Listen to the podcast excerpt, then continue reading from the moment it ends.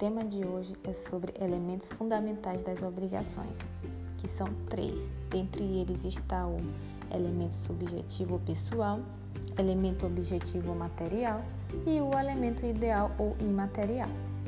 Quanto ao elemento subjetivo ou pessoal, é aquele que consiste nos sujeitos da obrigação, sendo o credor e o devedor. O credor é o sujeito que pode ser uma pessoa jurídica ou natural, que tem o direito de exigir uma prestação do devedor.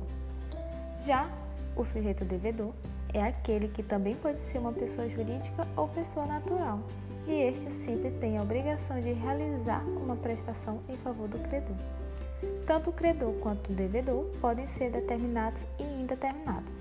Exemplo de sujeito determinados. João, por força de um contrato de compra e venda, deverá pagar para Bernardo o valor de 6 mil.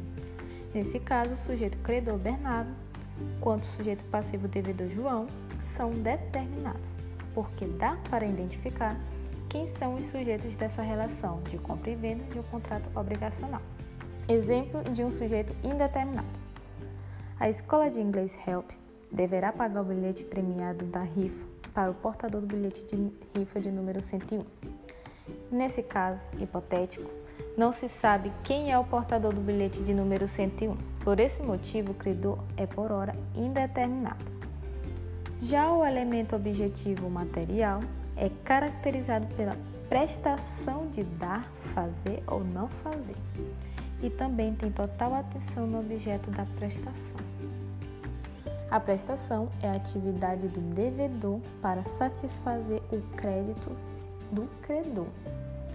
Essa atividade pode ser positiva, exige-se aí uma ação do devedor, o devedor tem que dar ou fazer algo, e também pode ser uma atividade negativa, que exige uma omissão por parte do devedor. O devedor não deve fazer algo.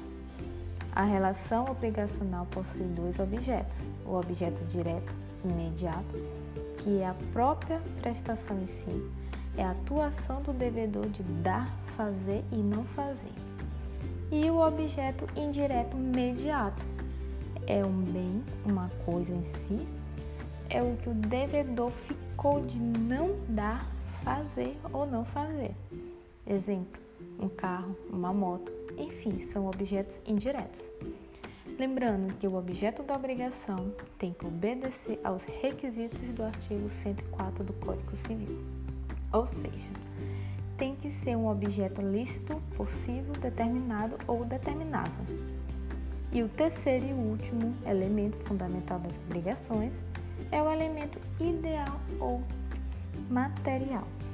Aqui se trata de um vínculo jurídico existente entre o credor e o devedor, que consiste no débito, mas a obrigação do devedor de satisfazer o débito, independentemente de sua vontade.